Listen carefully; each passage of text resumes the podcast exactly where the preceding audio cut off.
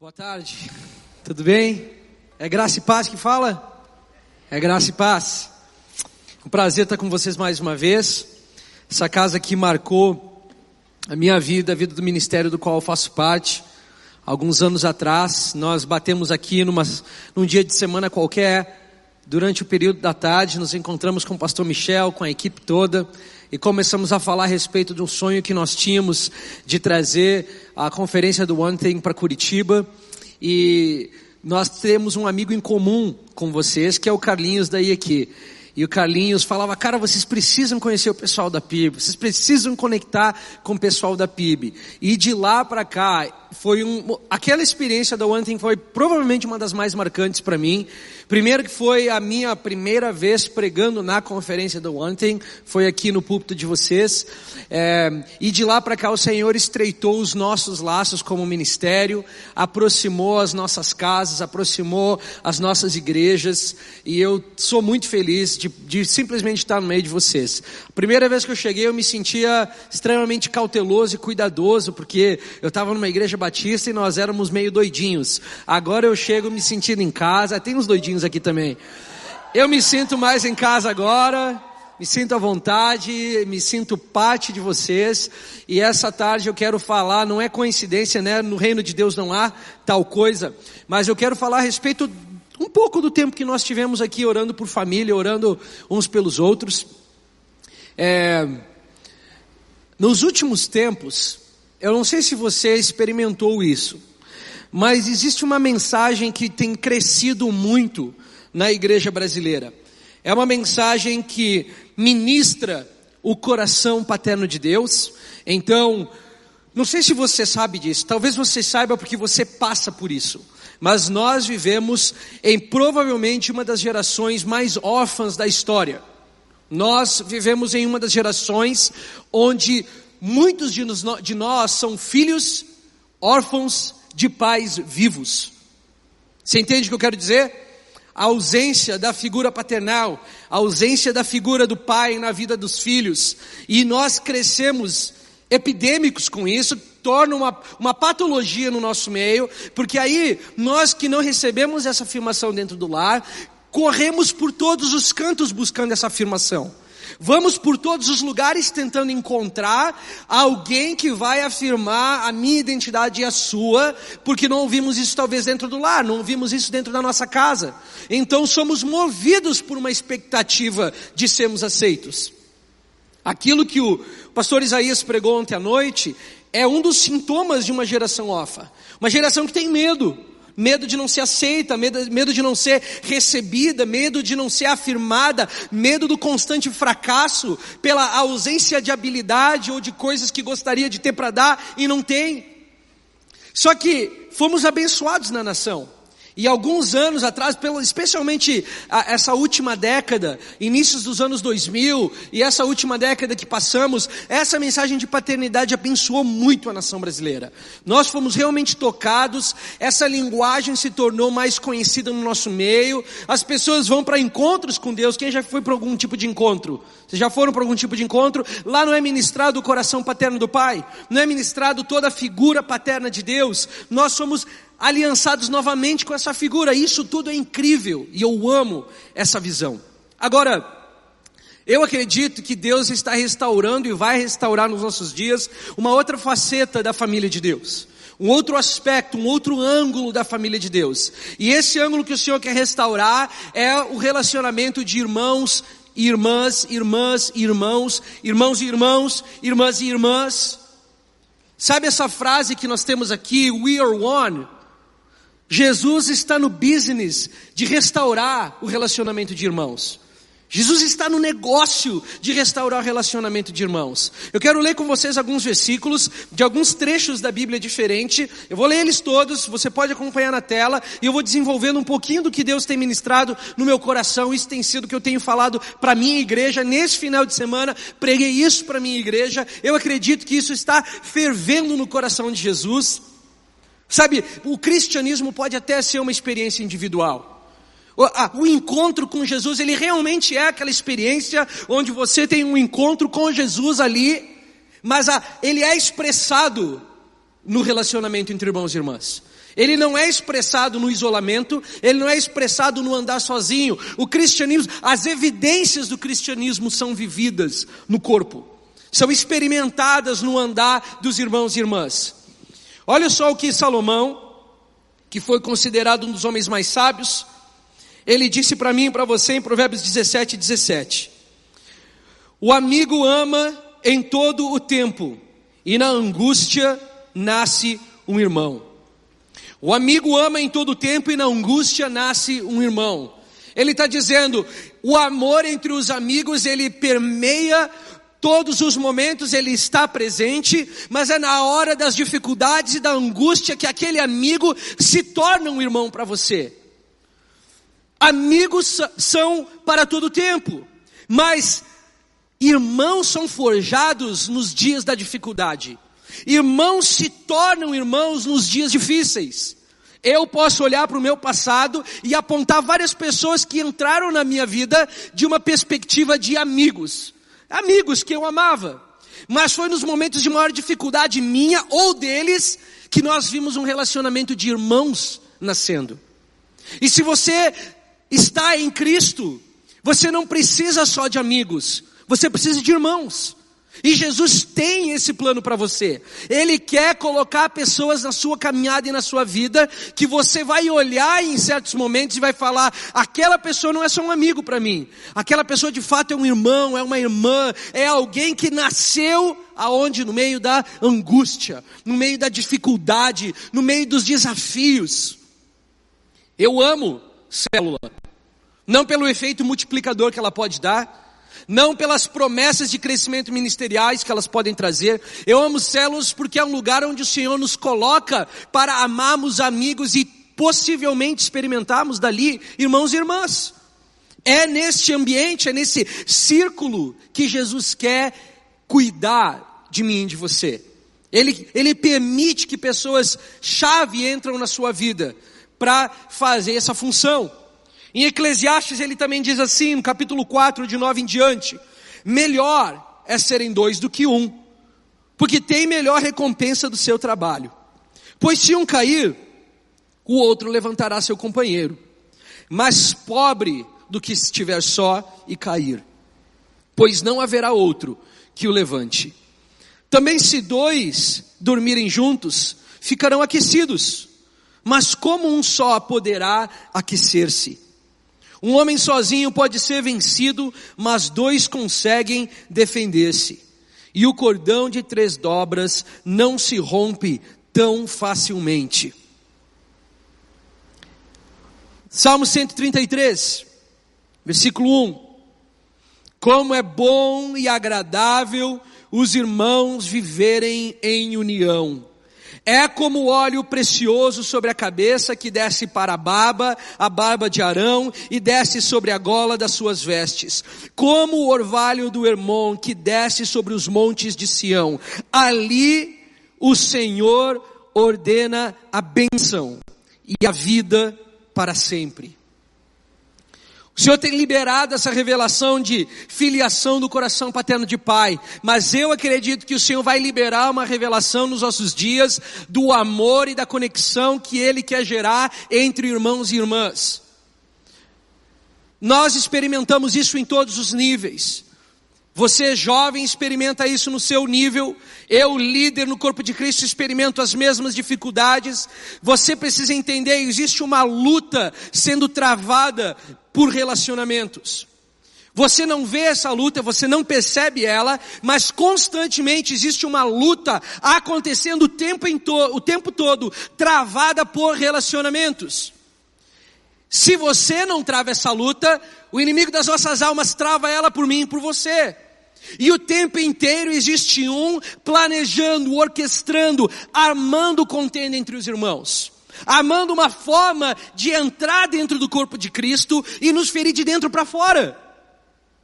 Por isso, essa luta precisa ser compreendida e precisa ser lutada. Ou você luta por relacionamentos na sua vida e por aqueles que ali estão, talvez quebrados, flagelados, ou vai existir um que tem total intenção em mantê-los quebrados, corrompidos, desfeitos, Talvez você está pensando, esse cara fala muito de um inimigo ou de uma força externa. Eu quero mostrar para você de uma narrativa bíblica aonde isso acontece.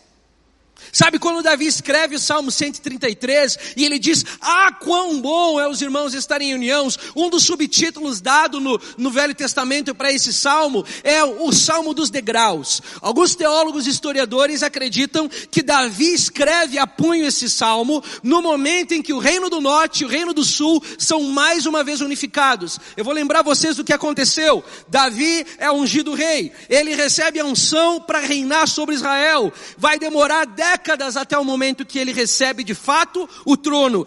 E quando ele recebe o trono, ele não recebe o trono inteiro? Ele não recebe o trono inteiro, por quê? Porque no reino do norte ainda existem descendentes de Saul. Ainda existe, existe poder político que era a favor de Saul. Então Davi é recebido no reino do sul. Davi se torna rei de Judá. Vocês já ouviram essa expressão? Rei de Judá. Ele se torna o rei de Judá começa um período de dificuldade entre o povo de Israel. Para você refrescar sua memória, lembra que as doze tribos eram filhos do mesmo pai? As doze tribos eram diferentes irmãos que receberam suas porções de terra. E agora nós estamos vendo estes irmãos divididos. Esses irmãos brigaram. Esses irmãos estão se matando. Esses irmãos estão guerreando uns com os outros. E é sugerido que no Salmo 133, ele está descrevendo finalmente a unificação dos dois povos, do reino do sul com o reino do norte.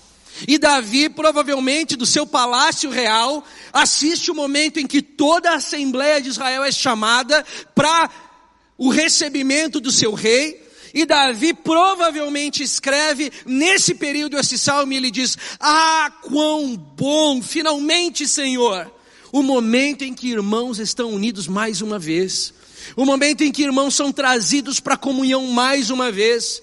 E ele deixa um recado para mim e para você ali no último versículo que eu li. Ele fala assim: ali o Senhor ordena a benção. Nesse lugar o Senhor libera algo para os irmãos. Ele diz: é no lugar da união que existem bênçãos que são liberadas sobre a igreja. E ele diz: não é uma bênção qualquer. Ele diz: é a bênção ordenada. É uma bênção comandada. É uma bênção que vem do céu como um mandamento de Deus. Essa é a bênção ordenada de Deus. O que, que a igreja precisa fazer? Vigílias, jejuns, movimentos, conferências. Não, ele fala tudo o que precisa é que o povo esteja unido.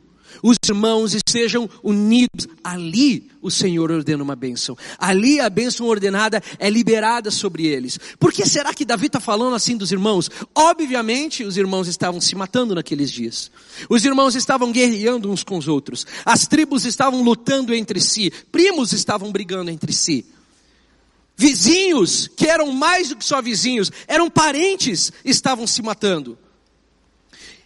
E você percebe, com uma simples leitura de algumas passagens, que o diabo tem intenção sim de separar pais e filhos, mas muito também tem de separar irmãos. Você lembra da primeira historinha que nós vemos em Gênesis, do primeiro homicídio que aconteceu? Percebe que Satanás não vem no meio do relacionamento de Adão e Abel. Ele não vem no meio do relacionamento de Eva e Caim.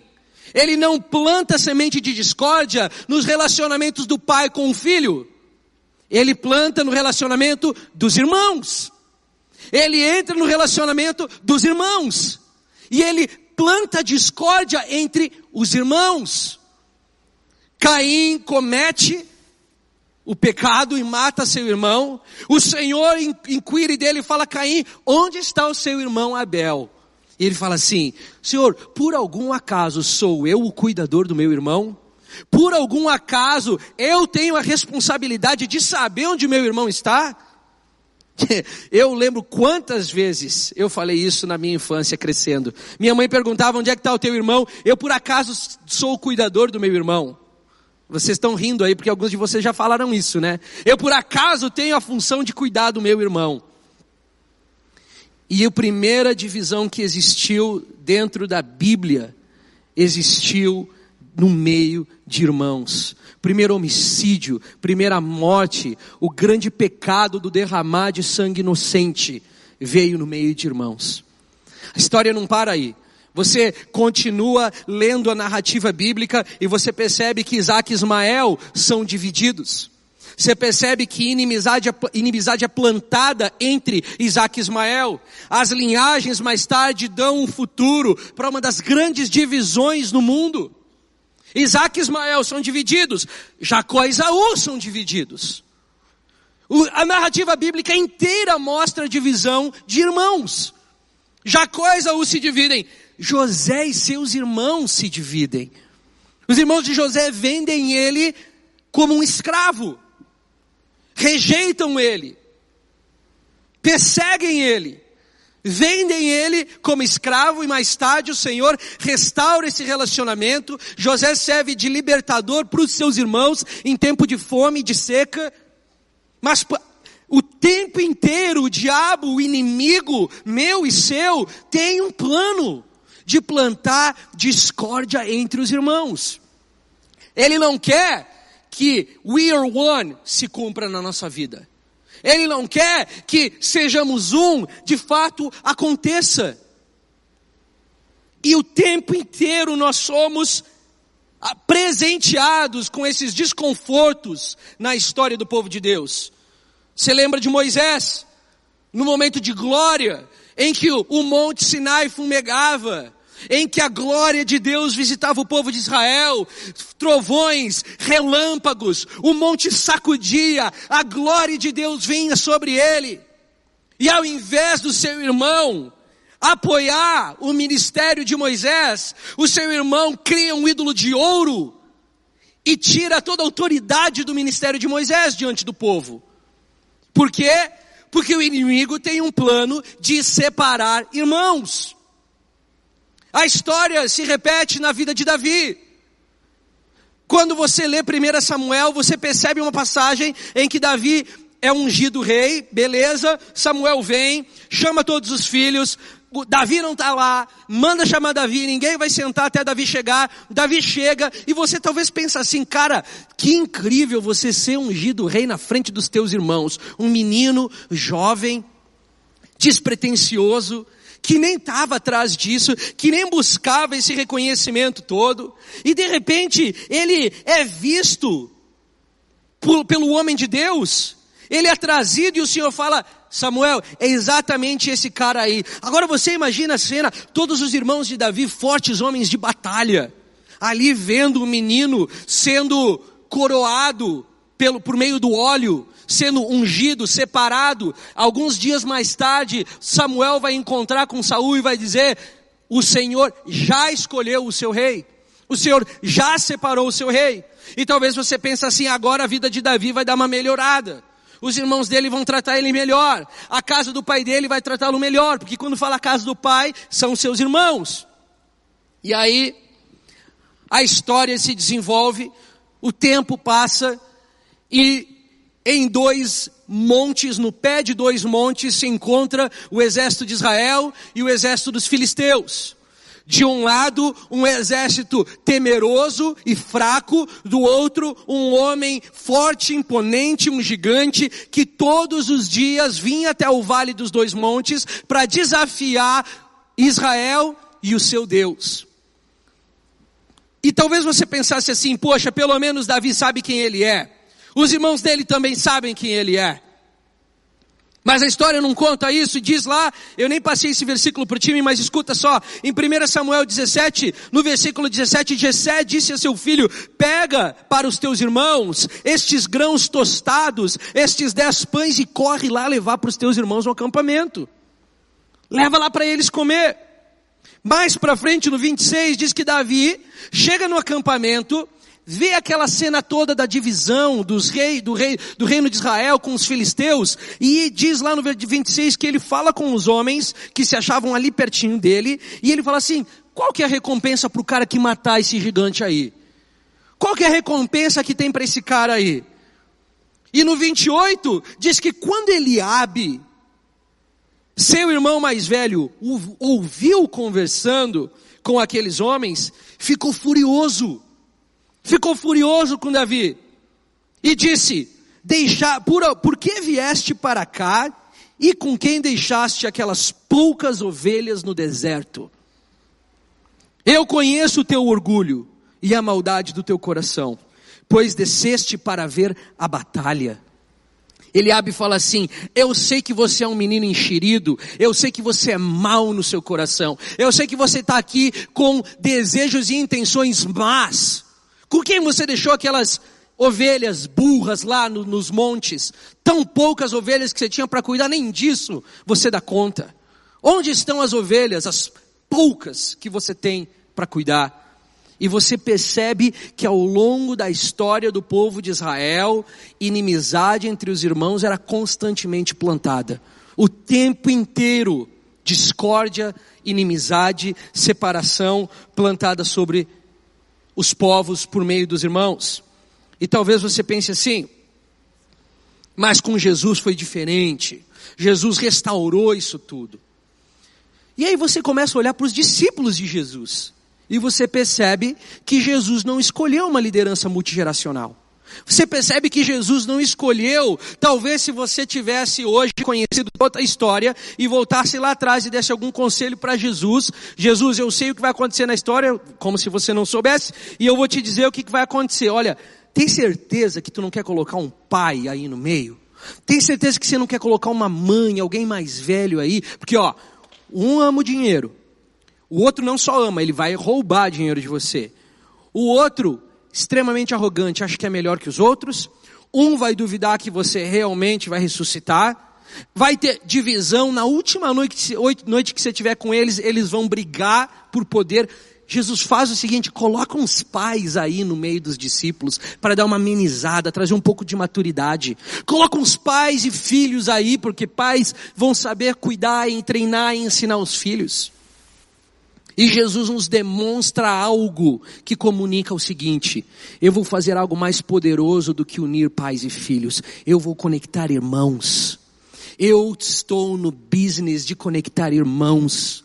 Eles vão brigar, eles vão discutir, eles vão se machucar, eles vão se ofender, mas estes, o dia que eles entenderem o que eu quero fazer na vida deles, estes irmãos vão derrotar Roma, estes irmãos vão dar vida à nova igreja do Novo Testamento, estes irmãos vão levar o evangelho por todos os cantos da terra, estes irmãos, quando estiverem unidos em um só acordo, ali eu vou ordenar a bênção, ali eu enviarei enviarei Pentecoste, o fogo do Espírito virá sobre eles. Eu estou no business de conectar irmãos. Esse é o business de Jesus. Jesus quer remover as sementes de discórdia no meio do povo de Deus. E o diabo sabe que se ele puder nos paralisar como igreja brasileira, ele fará isso dividindo os irmãos em todas as camadas de hierarquia no mais alto ponto de liderança. Você talvez não circula dentro desses bastidores, mas eu te prometo, contendas são milhares e o tempo inteiro tem um plano armado para dividir irmãos. O tempo inteiro tem um plano armado para separar pessoas. Você talvez tenha uma família semelhante à minha. Eu amo a minha família. Mas sempre que eu pretendo passar o Natal com a minha família, a discussão é essa. Para que lado da família nós vamos em primeiro lugar e o que a gente vai fazer com aquele tio e aquele outro que não conversam? O que é que a gente vai fazer com aquela tia que não vai se a cunhada está? O que é que nós vamos fazer com aquele tio que não vai se o cunhado está? Alguém conhece essa história? Já viu essa história? O tempo inteiro. O plano de Satanás é separar os irmãos de dentro, quer nos afastar uns dos outros. Se você está dentro de, de, do grupo de jovens e você se considera parte do We Are One, e você se considera parte desse ministério, eu quero te dizer, célula não é opcional para você. Porque célula não é a estratégia da PIB de multiplicar e crescer a igreja. Célula é a estratégia de Deus de te manter conectado com os irmãos e com as irmãs. É o lugar onde ele vai fazer irmãos se tornarem, amigos se tornarem irmãos. É o lugar onde ele vai fazer, onde ele vai usar para tratar o nosso caráter, para tratar o nosso coração para moldar aquilo que precisa ser moldado. Quer saber? Quer que eu te fale uma coisa? As pessoas que mais irritam você são as pessoas que Deus mais usa no seu subconsciente para falar, ó, tá vendo essa área aqui, eu não estou feliz com ela. É verdade. Eu sei, eu tenho amigos, tenho amigos aqui, ó, que me afiam o tempo todo. Sempre que eu tô com Amanda e com Jorge, eu sou constantemente afiado. Eu sou constantemente, e eu amo estar com eles. Sabe por quê? Porque são pessoas que falam assim, mano, você está errado. Você está indo por um caminho torto. A sua forma de pensar é danosa. Você está fazendo mal para quem está ao seu redor desse jeito. Você precisa rever os seus conceitos. E isso torna amigos em irmãos. Isso restaura a identidade de quem nós somos. Você quer saber se você tem irmãos na sua jornada? Você vai fazer esse exercício mental que eu vou te falar agora. Pensa na pior coisa que pode acontecer com você agora. A maior, maior calamidade que pode acontecer na sua vida nesse instante, agora, nesse momento. Pensa aí. Agora, responde a minha pergunta. Quem é a primeira pessoa que você ligará para conversar? Qual é a primeira pessoa que você vai pegar o telefone para ligar e falar, cara, eu preciso de ajuda? Se a primeira pessoa que você pensou não está aqui nessa sala, não pertence ao corpo de Cristo, não está unida na mesma fé que você, você precisa rever os seus conceitos em primeiro lugar. Se essa primeira pessoa que você pensou é o seu namorado, o seu marido, não vale. Sabe por quê? Porque o inimigo pode vir entre vocês e não lhe resta ninguém. Você precisa perceber que a caminhada de fé, ela é expressada por meio do relacionamento de irmãos e irmãs. Ela é amadurecida por meio do relacionamento de irmãos e irmãs. Ela é transformada no meio desse relacionamento.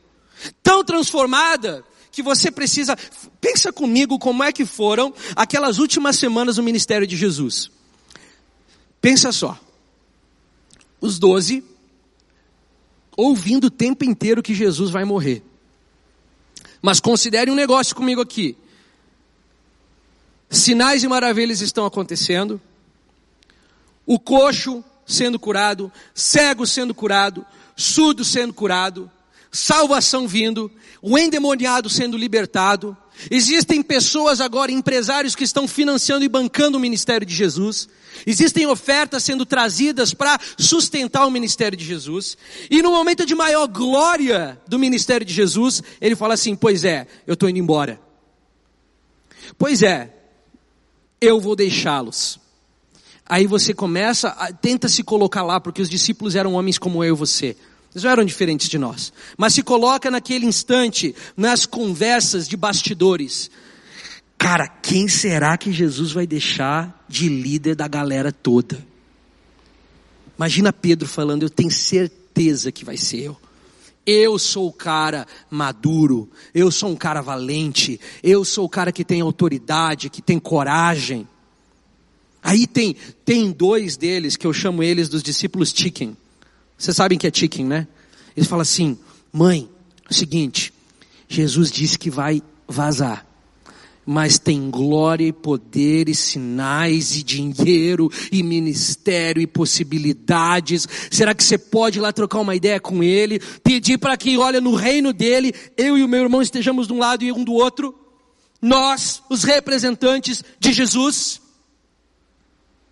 Jesus deve ter pensado, cara, tá tudo errado. Reúne a galera reúne a galera, traz todo mundo para a mesa, traz todo mundo para uma refeição e ele senta com os discípulos na noite em que foi traído, ele ceia com eles e Jesus faz algo impensável.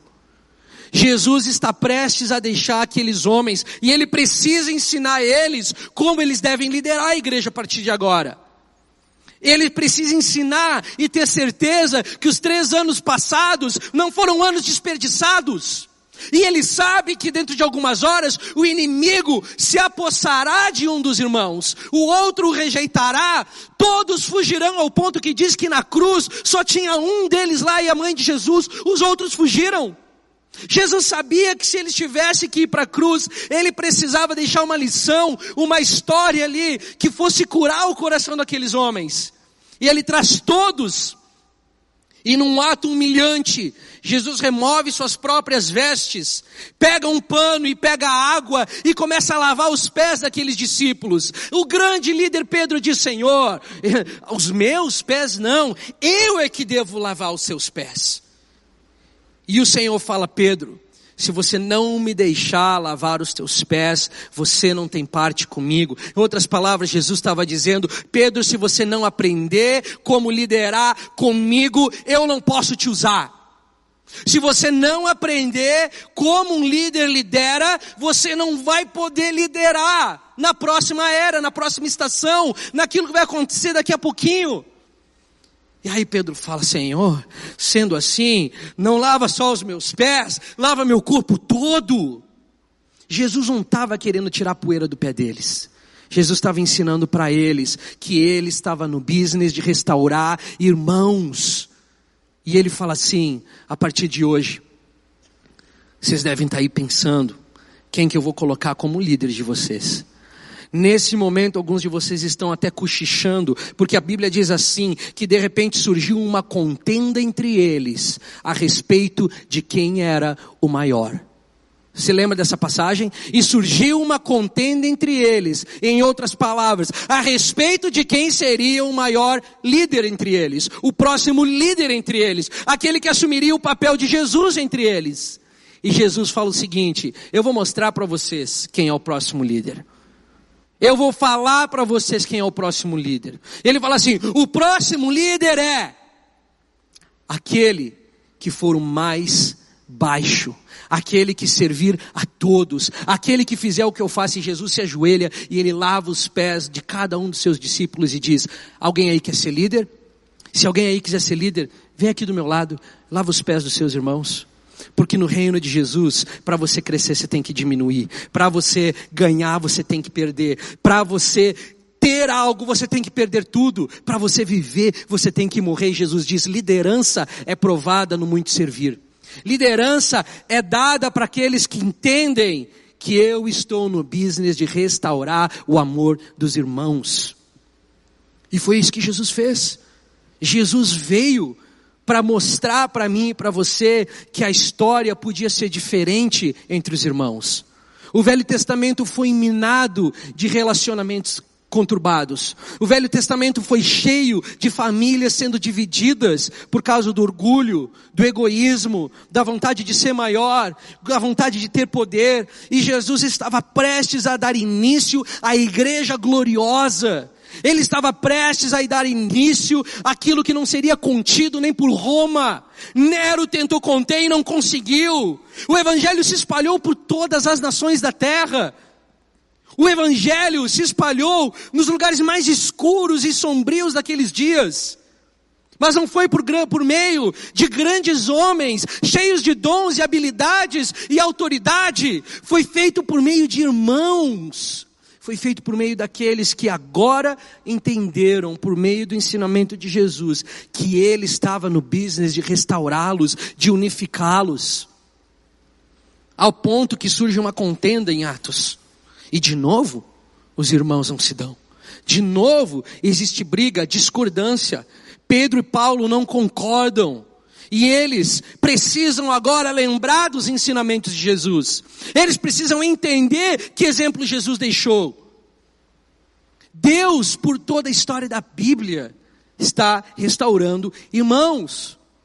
E deixa eu te dizer uma coisa: nós não vamos ver um grande avivamento vindo sobre o Brasil sem unidade dentro da igreja. E a unidade dentro da igreja não é a unidade de denominações.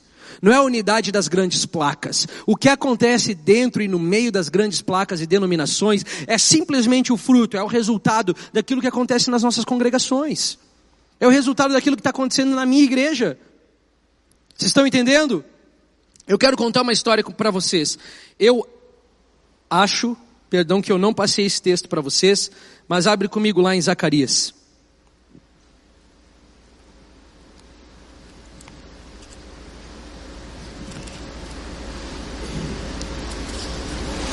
Zacarias é chamado. O time de já pode subir já. Zacarias é chamado de um dos pequenos profetas. Ele é um profeta que Deus levanta para Israel na época pós-exílio. Israel sai do exílio, Israel sai do momento de maior pressão e Deus quer restaurar o reino de Israel. Ele quer que eles se reestruturem mais uma vez. Ele usa Zacarias para trazer mensagens para o povo. E aí tem um sumo sacerdote, um líder religioso, que se chama Josué. Só que acontece, passaram já 16 anos. 16 anos que Josué recebeu uma ordem do Senhor, que era Josué, você vai restaurar o templo da adoração. Você vai restaurar o templo do sacrifício, o templo do Senhor. Essa é a sua função como sumo sacerdote. Mas já passaram 16 anos dessa incumbência e Josué esqueceu quem ele é. Ele esqueceu da sua identidade, ele esqueceu do seu chamado, ele está desanimado, ele está fracassando, e Deus em Zacarias 3 dá uma visão para Zacarias e mostra para ele em visão o estado espiritual de Josué. O estado espiritual de Josué. E ele fala assim, Zacarias 3, versículo 1. Ele fala, e ele me mostrou o sumo sacerdote Josué diante, diante do anjo do Senhor. E Satanás estava ao seu lado direito para se opor a ele. Mas o anjo do Senhor disse a Satanás, que o Senhor te repreenda, Satanás. Que o Senhor que escolheu Jerusalém te repreenda. Este homem não é um tição tirado do fogo? E Josué, usando vestes impuras, estava em pé diante do anjo. Então o anjo ordenou aos que estavam diante dele, tirar-lhe as, as vestes impuras e disse a Josué: Fiz com que a tua maldade seja tirada de ti e te vestirei de vestes festivas. Então essa é uma figura é uma visão espiritual que ele está tendo. Ele está vendo uma visão, e nessa visão Zacarias está vendo Josué com vestes impuras. Vestes fala de obras, fala de atitudes, de escolhas que representam impureza. O cara está todo zoado. Josué se perdeu no meio do chamado. Deus mostra que ele está todo sujo. O pecado dominou Josué. A sujeira entrou na vida dele, ele esqueceu de quem ele é, ele está correndo do chamado de Deus há 16 anos. E Zacarias começa a ver essa visão e vê que do lado do trono de Deus tem Satanás acusando, mentindo, falando mentiras, você não consegue, você é um fracasso, você é desqualificado, você já perdeu tanto tempo, você não vai conseguir. Zacarias vê os anjos sendo ordenados a tirar todas aquelas vestes. E nessa visão de purificação do seu irmão Josué, Zacarias no versículo 5, entra na história profética de Josué e fala assim: Eu disse, não o anjo, não o anjo do Senhor, não Deus, eu disse, ponham em Josué um turbante limpo na cabeça. Puseram-lhe um turbante limpo na cabeça e o vestiram, e o anjo do Senhor estava ali de pé. Sabe qual é a moral dessa historinha que eu contei para vocês? São várias. E nós poderíamos ficar horas aqui. Mas Zacarias, no meio daquela visão, ele vê o irmão dele com vestes impuras. Ele podia simplesmente cruzar os braços e assistir aquela visão e comunicar mais tarde para Josué. Mas ele recebe uma visão de Deus e no versículo 5 ele entra na palavra profética de Josué e ele fala: E eu falei, limpa as vestes do meu irmão, tira o turbante sujo dele e dá um novo para ele. A libertação do, no, do, aqui ó, a libertação das nossas vidas muitas vezes está na boca dos nossos irmãos. Está nas pessoas que mais conhecem você. Está naqueles que vão te ver por dias sombrios, indo para lugares maus e vão falar assim, Vini, cara, não é quem Deus te fez, cara. Não é as promessas que Deus tem para ti. As promessas que Deus tem para ti estão naquela direção. Tira o turbante sujo dele, muda a ideia dele, limpa a autoridade da vida dele. Vai naquela direção, meu irmão. Muitas vezes a nossa liberdade está aqui no nosso meio. Está na boca daqueles que são os que você ligaria no momento de maior tribu, tribu, tribulação. Que você vai falar e falar assim, cara, eu não sei se eu estou indo para o lugar certo. O que, que você acha? Cara, você me conhece, sabe o que Deus falou na minha vida? O que, que você acha? E alguém vai chegar e falar assim, mano, não é por aí. Eu vi os dias de lágrimas que Deus falou contigo. Eu estava lá na hora que Ele profetizou sobre a sua vida. Eu ouvi as promessas que Deus tem para você. E eu que sou teu amigo, não vou deixar você se iludir. Não vai nessa direção. É aqui, ó. Lembra quem você é.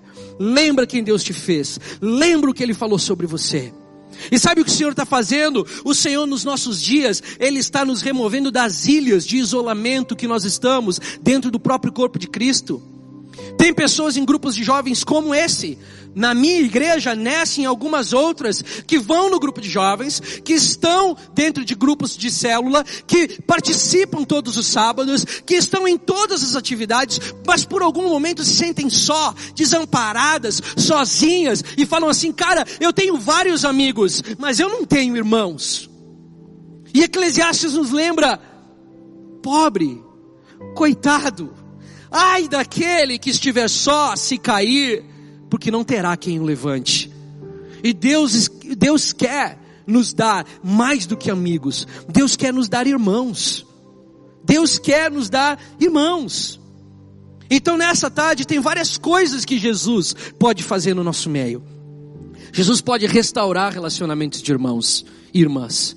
Jesus pode dar amigos, mais do que amigos, irmãos ao solitário. A palavra de Deus diz que Deus é o pai do órfão e é aquele que coloca o solitário em família. Você não foi posto dentro do corpo de Cristo para pertencer a uma igreja. Você está aqui para pertencer a uma família. Ele é o Deus que pega o solitário e o planta em família.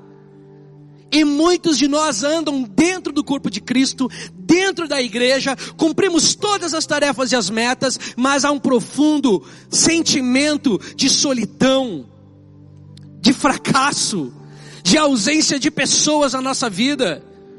E o Senhor quer mudar essa realidade nos nossos dias. Se nós formos ser a igreja vitoriosa, que vai conquistar o reino das trevas para Jesus, que vai trazer mudança na nossa cidade, no nosso bairro, nas nossas escolas, nós não vamos fazer isso sozinho. Nós vamos fazer isso com os irmãos. E alguns de vocês andam por caminhos que vocês precisam nessa tarde que um irmão te abrace e fala assim, cara, não é por essa direção. Eu sei, eu estava lá, eu me lembro, eu ouvi o que Jesus disse. É aqui, ó, cara, é para cá que nós vamos. Eu conservei um amigo desse na minha vida. Desde os 14 anos eu ando do lado de um cara que é essa figura na minha vida. Os anos passaram e nos separaram. Ele morava num continente e eu morava no outro. Quando eu assumi um ministério e eu orei ao Senhor e eu pedi ao Senhor direção e ele orou e ele pediu ao Senhor direção e eu entendi que era momento de trazer ele para o Brasil, colocar ele na igreja, dar espaço para o ministério dele crescer. Eu ouvi as promessas, eu ouvi as profecias de Deus na vida dele. Eu sei dos planos que Deus tinha para ele, mas ele também é o cara que sempre me falou, cara, deixa de ser idiota. Não faz isso com a tua vida.